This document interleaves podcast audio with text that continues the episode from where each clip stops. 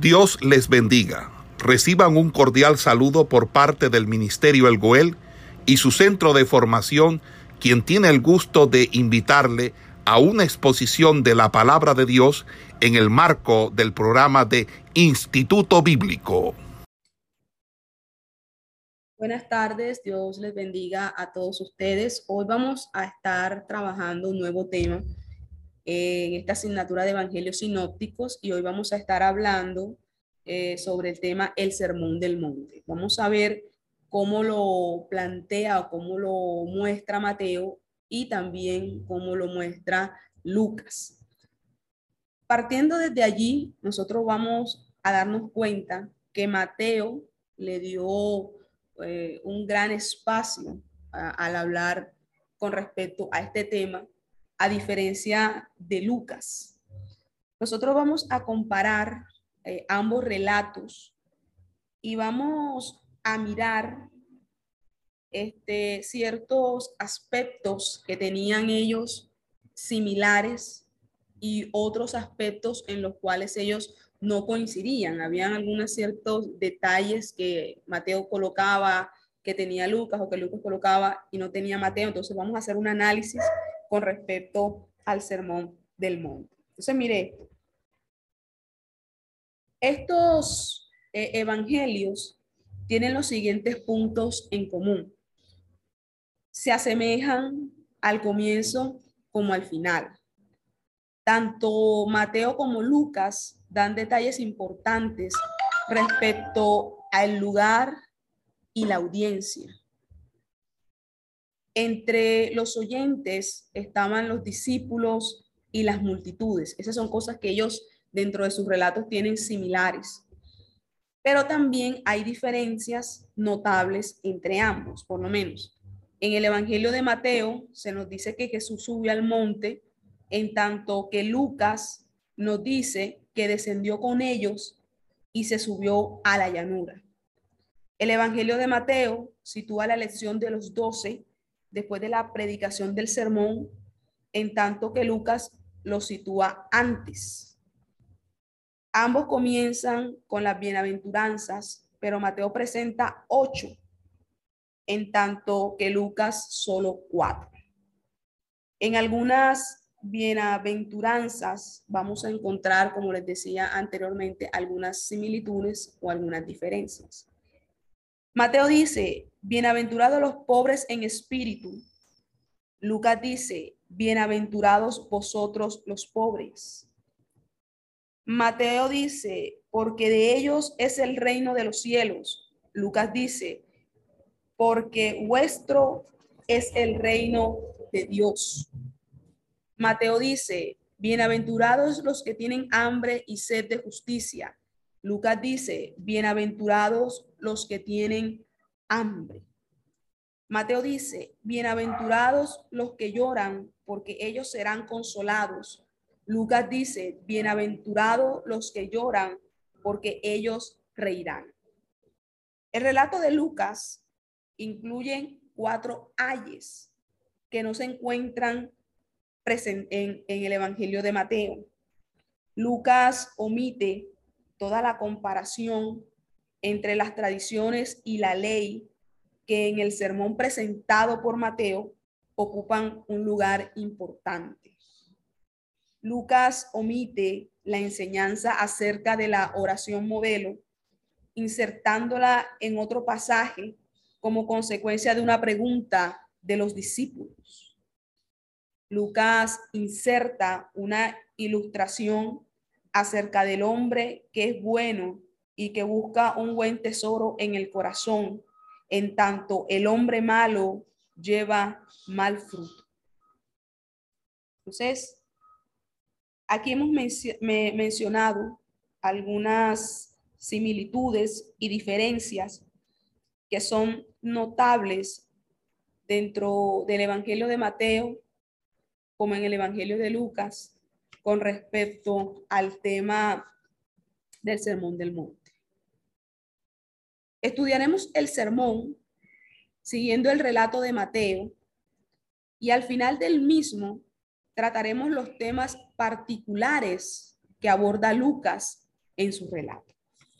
Entonces, mire lo siguiente. Bienaventurados los que lloran, son aquellos que lloran de arrepentimiento por su pecado. Mediante el perdón de Dios, ellos serán consolados. Bienaventurados los mansos, aquel que haya reconocido su, su pobreza espiritual y haya llorado a causa de su pecado, será transformado en un hombre manso, es decir, humilde de corazón. Bienaventurados los que tienen hambre y sed de justicia. Las bienaventuranzas anteriores nos conducen a esta.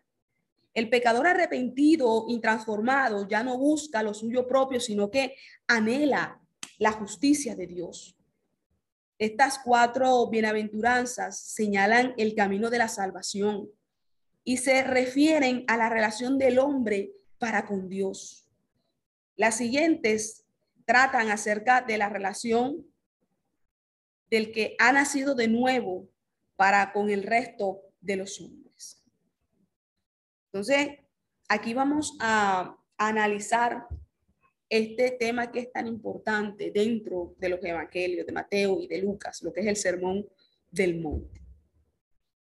Entonces, tales interpretaciones, nosotros podríamos agregar una más, y es aquella que considera este sermón como una recopilación de dichos del Señor, los cuales fueron pronunciados en distintas oportunidades y reunidos de la forma de la forma en que estos evangelistas o estos escritores plasmaron. Entonces, mire,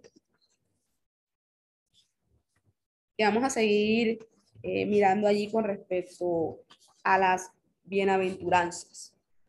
Bienaventurados los pobres de espíritu. Bienaventurados los pobres de espíritu. Primeramente, debemos prestar atención a la descripción del carácter en, esta bienaventuranza. Señala que es feliz aquel que es pobre de espíritu. Y el término griego nos traduce pobre, que es en realidad mendigo. Entonces mira lo siguiente. Un hombre pobre es aquel que tiene trabajo, pero el mismo le alcanza solamente para satisfacer sus necesidades más indispensables, como la comida, el abrigo, eh, el hogar, tener una casa modesta. Pero un mendigo, por el contrario, es alguien que está en una ruina total y que depende para subsistir de la caridad de otras personas. Por tal motivo, este término es empleado para describir a Lázaro. Usted se ha leído ese pasaje en la Biblia. Aquel que comía de las migajas que caían de la mesa del rico. Entonces, podemos decir que el pobre de espíritu es aquel hombre que reconoce su absoluta dependencia de Dios. La idea central que el Señor presenta aquí coincide con lo que expresa el salmista en el capítulo 51, versículo 17, Salmo 51, 17, cuando dice, sacrificio es para Dios un espíritu quebrantado al corazón contrito y humillado no lo despreciarás tú, oh Dios. El reconocimiento de la pobreza espiritual, del estado de mendicidad espiritual que describe el Señor, contrasta con el orgullo del cual hacían gala los fariseos. usted se ha leído los evangelios, los fariseos eran personas muy orgullosas. Recuerda ese pasaje o ese incidente que el Señor relató en el cual un fariseo se gloriaba de sus méritos ante un publicano que reconocía su, su pobreza espiritual cuando clamaba diciendo, Dios, sé propicio a mí, que soy pecador. Solo aquel que confió y buscó el perdón de Dios se fue a su casa justificado por Dios. Otra bienaventuranza, bienaventurados los que lloran.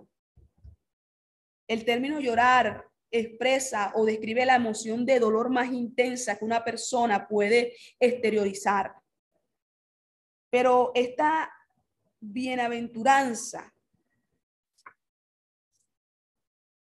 enfatiza que la causa del llanto es la convicción de haber pecado. Mire esto, la convicción de haber pecado. El dolor, aunque este nos disguste, tiene efectos beneficiosos para nosotros. Es necesario decir que para recibir el consuelo de Dios hay que ser primeramente un hijo suyo. Si nosotros vamos a segunda de Corintios, el capítulo 2 y leemos el versículo 3 y 4, donde Dios es llamado Padre de misericordia y de toda consolación, y aparte Pablo dice, quien nos consuela en todas nuestras tribulaciones.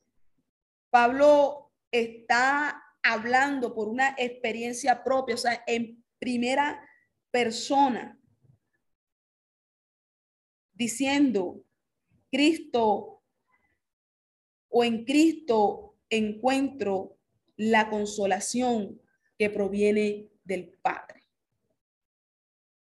Porque la tristeza que según Dios genera arrepentimiento para salvación, de que no hay que lamentarse pero la tristeza del mundo degenera o termina en muerte. Eso lo dice segunda de Corintios, capítulo 7, versículo 10, porque la tristeza que es según Dios genera arrepentimiento para salvación, de que no hay que lamentarse, pero la tristeza del mundo genera o termina en muerte. Entonces, mire todo lo que nos están hablando estas bienaventuranzas. Y eso es muy importante. Otra bienaventuranza. Bienaventurados los mansos, los que son humildes, corteses, pacientes. Y cuando nosotros pensamos en mansos, en mansedumbre, se nos puede, se nos viene a la mente qué personaje en la Biblia Dios hace referencia sobre esto. Moisés. En el libro de Números, en el capítulo 12, versículo 3, usted, usted mira lo que dice ahí con respecto a Moisés. Moisés era un hombre muy manso, más manso que todos los hombres que había sobre la faz de la tierra. Varias razones demuestran la mansedumbre de, de Moisés que este hombre tenía. En primer lugar, cuando Dios le hizo llamado, se, se consideró indigno para la tarea. Es decir, él no confiaba en su carne y en sus fuerzas. Segundo, vemos que para marchar a Egipto tomó la vara de Dios en su mano. Y esto es porque no confiaba en su fortaleza, sino en el poder de Dios. Lo cierto es que según los criterios de hoy en día, cuando se piensa que uno debe ser agresivo, aquí Dios nos está hablando con respecto a que debemos de ser mansos. Mansos. Y con todo y eso, la Biblia nos habla que Moisés no pudo entrar a la tierra prometida debido a que no tuvo dominio propio. y dejó que sus emociones interfirieran en algo que Dios le había mandado hacer. Cuando le dijo, háblale a la roca, no le dijo que la golpeara, pero como Moisés estaba molesto con el pueblo, porque el pueblo era experto en hacer eh, exasperar, molestar, hacer que Moisés cogiese rabia. En esa oportunidad cogió y golpeó la piedra, le pegó. Y por eso él perdió la oportunidad de entrar a la tierra prometida, hablando de que la Biblia lo describe como un hombre manso. Y nosotros somos llamados a ser personas mansas, tener mansedumbre. Y el mejor ejemplo que nosotros encontramos en la Biblia de esto es Jesucristo. El Señor Luego de prometer el descanso a aquellos que sufren, nos dice en Mateo capítulo 11, versículo 29, cuando nos dice, llevad mi yugo sobre vosotros y aprended de mí que soy manso y humilde de corazón. Y hallaréis descanso para vuestras almas. ¿Mm? Hallaréis descanso para vuestras almas. Otra bienaventuranza, bienaventurados los que tienen hambre y sed de justicia. Esta bienaventuranza describe a aquellas personas que anhelan con ansias la justicia de Dios. Esto implica, por un lado, el rechazo al pecado, así como también el deseo por obrar en conformidad con los mandatos de Dios. No se trata simplemente de no aceptar el trato injusto, sino de ver las cosas tal cual como Dios las ve. Pablo nos habla con respecto a los beneficios que nos aporta a nosotros el tener el conocimiento de Dios. Efesios 5:9 que nos dice, pues el fruto de la luz consiste en toda bondad, justicia y verdad. Y si analizamos la actitud que tenían los fariseos, estos hombres no guardaban esta bienaventuranza o esta justicia. Porque ellos siempre buscaban figurar, buscaban que las personas viesen lo que ellos estaban haciendo, siempre estaban buscando el reconocimiento. Entonces, bienaventurados los que tienen hambre y sed de justicia. Y el que es justo, el que es justo fue Jesucristo. Entonces, mire esto, quien representó cabalmente la justicia de Dios, o sea, cabalmente lo que es la justicia de Dios, fue Jesucristo el justo, porque Jesucristo es justo. Ahora bien, bienaventurados los misericordiosos. Esta también es muy importante. Bienaventurados los misericordiosos. Debemos admitir que aquellos que hemos sido beneficiados con la misericordia de Dios, debemos de ser misericordiosos con otras personas. En esta bienaventuranza nos enseña que así como Dios fue misericordioso con nosotros, nosotros también debemos aprender a ser misericordiosos con otras personas. Y no esperando una retribución, y no esperando una recompensa, y no esperando que todo el mundo se entere lo que nosotros estamos haciendo. No, Señor. Nosotros ayudamos a otras personas.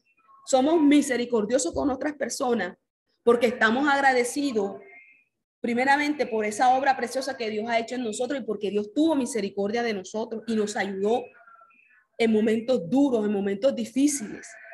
Y así como Dios extendió su misericordia sobre nosotros, nosotros también tenemos que aprender a ser misericordiosos con otras personas. No esperando una retribución de que, bueno, hoy yo te ayudo a ti, mañana me ayudas tú a mí. No, no, Señor. Nosotros hacemos las cosas no esperando algo para nosotros. Ayudar al prójimo. Eso es lo que nosotros debemos hacer, ayudar al prójimo. de hecho, hay un texto en la Biblia, que ahora no me acuerdo bien, que dice que no sepa tu mano derecha, la que hace a la izquierda. O sea, en ese sentido, a veces nosotros ayudamos a la gente y nadie nunca se entera que nosotros hemos ayudado a esa persona, porque no decimos nada, la gente no se da ni cuenta. Y es que así debe ser. Porque si no nos convertiríamos como aquellos fariseos que siempre ayudaban eh, al prójimo buscando el elogio público. Por eso era el orgullo, esa exaltación que ellos siempre tenían, porque siempre querían tener un reconocimiento de las demás personas. Y un ejemplo que nosotros podemos usar para aplicar esta bienaventuranza es la del buen, samaritano, eh, la del buen samaritano. Ahí se ilustra por completo lo que es la misericordia de Dios y lo que Dios demanda de nosotros. Mire que, que en esa parábola vemos que la persona no conocía a aquel que iba a ayudar, lo vio ahí tirado porque lo habían asaltado, lo vio golpeado. Él le brindó su ayuda. se preocupó por él, lo asistió, lo llevó a un lugar, pagó por la atención de esa persona y después se fue. Porque estaba necesitando esa persona, porque persona en ese momento necesitaba una ayuda. Y mire que por ahí pasó mucha gente y nadie le extendió la mano. Entonces, hablando con respecto a la misericordia, nosotros tenemos que aprender a ser misericordiosos, tenemos que aprender a ayudar a las personas cuando dentro de nuestras posibilidades nosotros podemos hacerlo. Y mire, y uno se queda a veces hasta sorprendido, que a veces uno ayuda a alguien y la bendición mm, después de un tiempo no la recibimos de esa persona que, que, hemos ayudado, sino que Dios la envía de otro lado. Hay un pasaje también en la Biblia que dice que echa tu pan sobre, sobre el río, que después de un tiempo ella, él volverá nuevamente a ti. Y es así. Nosotros cuando ayudamos a alguien sin ningún tipo de interés, Dios termina abriendo puertas en, a través de otras personas y no a través de las personas que hemos ayudado.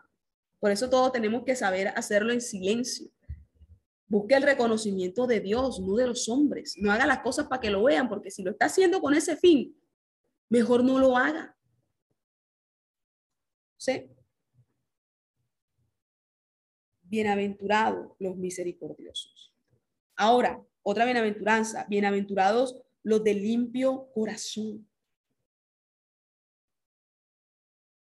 Los de limpio corazón se hace necesario aclarar que en el corazón, el corazón, por ser un órgano vital, por, para que la circulación de la sangre eh, se bombee en nuestro cuerpo, se convierte en un órgano importante en nuestra parte o en nuestra vida física.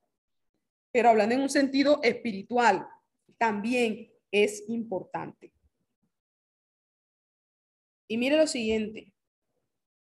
De modo que según la creencia o lo que la Biblia, las escrituras nos registran, nos dice que de allí provienen los buenos o los malos pensamientos, hablando del corazón. La Biblia nos habla que sobre toda cosa guardada, que guarda tu corazón porque de él mana la vida. Cuando nosotros analizamos y miramos eh, la caída de Adán y Eva, antes de que ellos desobedecieran, ellos podían entrar o estar ante la presencia de Dios porque su corazón estaba limpio, no había impurezas, no había maldad. Pero al desobedecer a Dios, al pecar, al fallar, todo eso cambió. Y esa condición y esa libertad que ellos tenían para poder entrar a la presencia de Dios ya no la iban a poder tener. Entonces, el llamado que Dios está haciendo a los hombres es siempre ha sido al arrepentimiento. El profeta Isaías, denunciando el pecado del pueblo, les invitó a que accedieran al perdón de Dios describiéndolo con las siguientes palabras. Miren lo que dice Isaías 1.18. Venid pues, dice Jehová, y razonemos juntos. Aunque vuestros pecados sean como la grana, como la nieve serán emblanquecidos. Aunque sean rojos como el carmesí, vendrán a ser como blanca lana. El color rojo es un color que es muy brillante y notorio. De modo que el profeta está diciendo que Dios puede limpiar aún aquellos pecados que a veces nosotros consideramos que son imperdonables.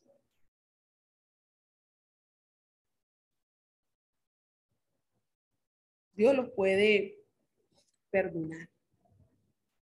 Mire, esta bienaventuranza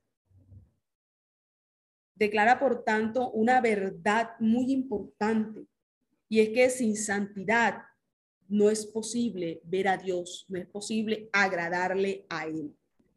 El único modo por el cual el hombre puede alcanzar esa pureza de corazón es mediante la obra de Jesucristo. aún nosotros, quienes estamos en la iglesia, quienes le estamos sirviendo a Dios, debemos guardar nuestro corazón, guardar nuestro caminar en el Señor.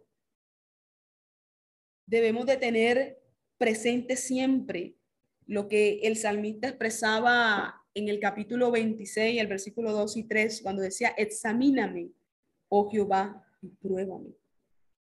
Purifica mi conciencia y mi corazón, porque tu misericordia está delante de mis ojos y camino en tu verdad. Examíname, pruébame. ¿Se está dando cuenta? Examíname, escudriñame.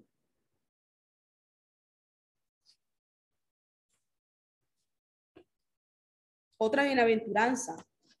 Bienaventurados los pacificadores. Esto también es muy importante.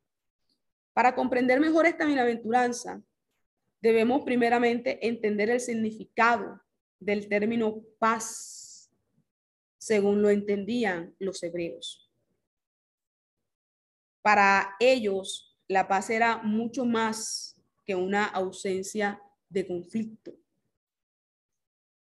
El creyente en Cristo está llamado a ser pacificador. Nosotros somos llamados a ser pacificadores. Porque primeramente hemos sido enriquecidos por la paz de Dios. Porque nuestro deber es anunciar que mediante la fe en Cristo se puede establecer la paz con Dios. Porque la paz con Dios nos permite tener paz con todos los hombres.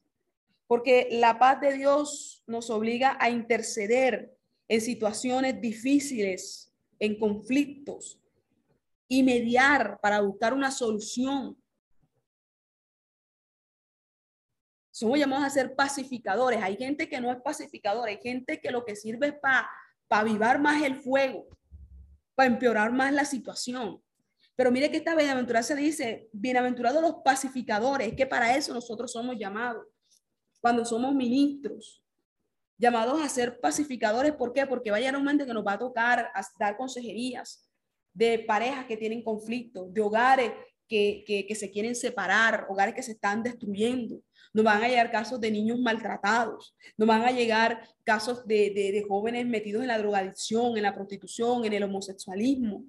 Nos van a llegar un sinfín de casos y de situaciones conflictivas que si nosotros no somos pacificadores, no vamos a servir para aconsejar a otros. ¿Y qué me dice de la iglesia?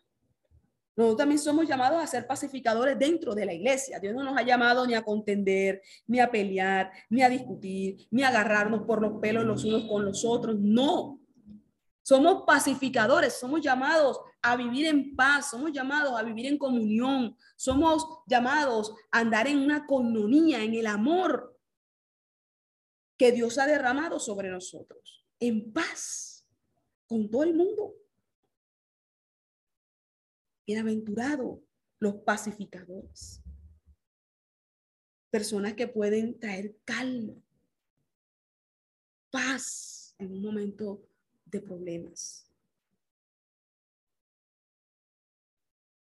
Este principio debe imperar, ya sea en nosotros como ministros o en nosotros como miembros de nuestras congregaciones. Un hijo de Dios es un pacificador. Y si no lo fuera, es porque en realidad no es un hijo de Dios. Nosotros no somos llamados a ser contenciosos, peleoneros, la verdad. Hay gente que por todo discute, por todo alega, por todo pelea. No, eso es una cosa impresionante. No, no caben con nadie, no pueden convivir con nadie. Siempre están de pelea en pelea, cazando pelea con todo el mundo. Y mire lo que nos habla aquí el Sermón de Monte, bienaventurados los pacificadores. Pacificadores. Anunciar la paz de Dios a los hombres. Otra bienaventuranza. Bienaventurados los perseguidos La persecución es algo inherente o que está ligado con el cristianismo, con nosotros. El Señor Jesucristo dijo en, Juan 16, 33, si a mí en el mundo tendré aflicción, disculpa, en el mundo tendré aflicción. También digo, si me han perseguido, también a vosotros os perseguirán. Juan 15, 20. Pero a la vez dice algo que nos genera a nosotros tranquilidad y consuelo, y es que dice, tened valor, yo he vencido al mundo. Esta bienaventuranza tiene la distinción de ser doble. ¿En qué sentido? Que todo cristiano tiene que tener un corazón limpio. A su vez debe de ser manso y pacificador. Porque debe de entender que siempre se va a encontrar con obstáculos, con opositores, personas que le van a querer hacer daño, querer hacer mal, situaciones que le van a generar sufrimiento, dolor. Pero en medio de todo eso, nosotros debemos de estar tranquilos, porque Dios está con nosotros, a nuestro lado. Entonces, mire, mire lo, lo importante que es esto. Eh, Mateo también nos habla no solamente de la parte de las bienaventuranzas, sino que nos habla también con respecto a la sal y la luz del mundo. ¿Verdad? Del capítulo 5, de la parte del versículo 3 al 16. La sal y la luz del mundo. El discurso prosigue con una declaración muy, muy valiosa con respecto a estos dos puntos, sal y luz. El Señor declara que aquellos que esperaban el reino debían destacar de aquellos que no vivían bajo este bajo esta situación. ¿Cómo así? Y les explico. El Señor declara que aquellos que esperan el reino debían destacarse de aquellos que viven sin tomar en cuenta esto. Atendiendo que entre los oyentes se encontraban los discípulos, podemos decir que este principio es aplicable a la presente época. Por medio de estas metáforas, el Señor describe la distinción influencia de los seguidores de Cristo por todo el mundo. Nosotros somos llamados a ser la sal y la luz del mundo. Algo muy importante. Hoy en día, nosotros no le damos tanta importancia a la sal, pero en aquella época era sumamente valioso para los soldados romanos tanto que ellos pagaban con sal, porque era algo muy valioso, muy valioso, que no se podía conseguir así nada más. Acuérdense que la sal a nosotros nos sirve no solamente para sazonar, sino para preservar también los alimentos, conservarlos. Y en la antigüedad, antes, los soldados pagaban con la salsa, con este ingrediente. Cuando nosotros leemos Segunda de Crónicas, capítulo 13, versículo 5, que con la sal se, se llenaban los pactos, tal como lo describen allí, nos damos cuenta que la sal era algo importante. Claro que nosotros no estamos hablando aquí de una sal, una luz física, estamos hablando en un sentido espiritual de cómo nosotros podemos aplicar estos dos, estas, estas dos cosas.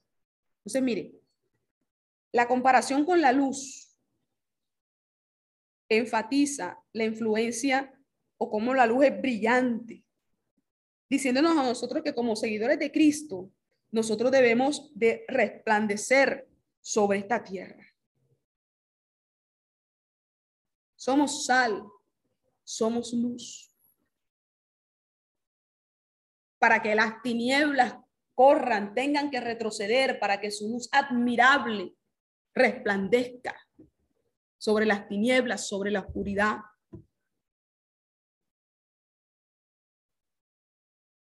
Juan empleaba mucho estas metáforas. Como, se, como nosotros podemos observar, la comparación de estos dos elementos, sal y luz. Entonces, mire, vosotros sois la sal. ¿Qué nos habla eh, o, o cómo podemos asociar la sal? Mire, la podemos asociar con pureza, con distinción, hablando al sabor y poder de conservación, porque la sal nos ayuda a conservar los alimentos. Son tres cualidades que hacían de la sal un producto indispensable. Pureza, distinción, hablando de sabor, y poder de conservación. Tres cualidades que tenía la sal. Entonces, mire, estas tres cualidades deben caracterizar a los discípulos del Señor en todos los tiempos.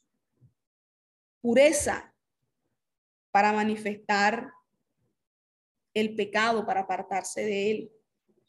Distinción para diferenciarse del mundo y mostrar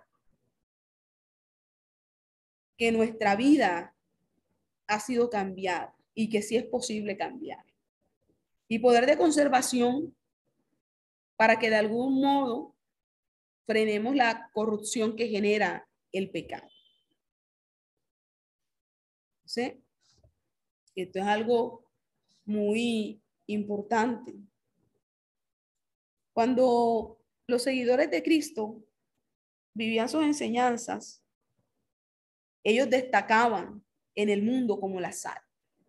Cuando nosotros aprendemos a ser personas obedientes, sujetas a Dios, nosotros nos convertimos en esa sal. Y le estoy hablando en un sentido espiritual en esta hora. Nos convertimos en sal. en sal.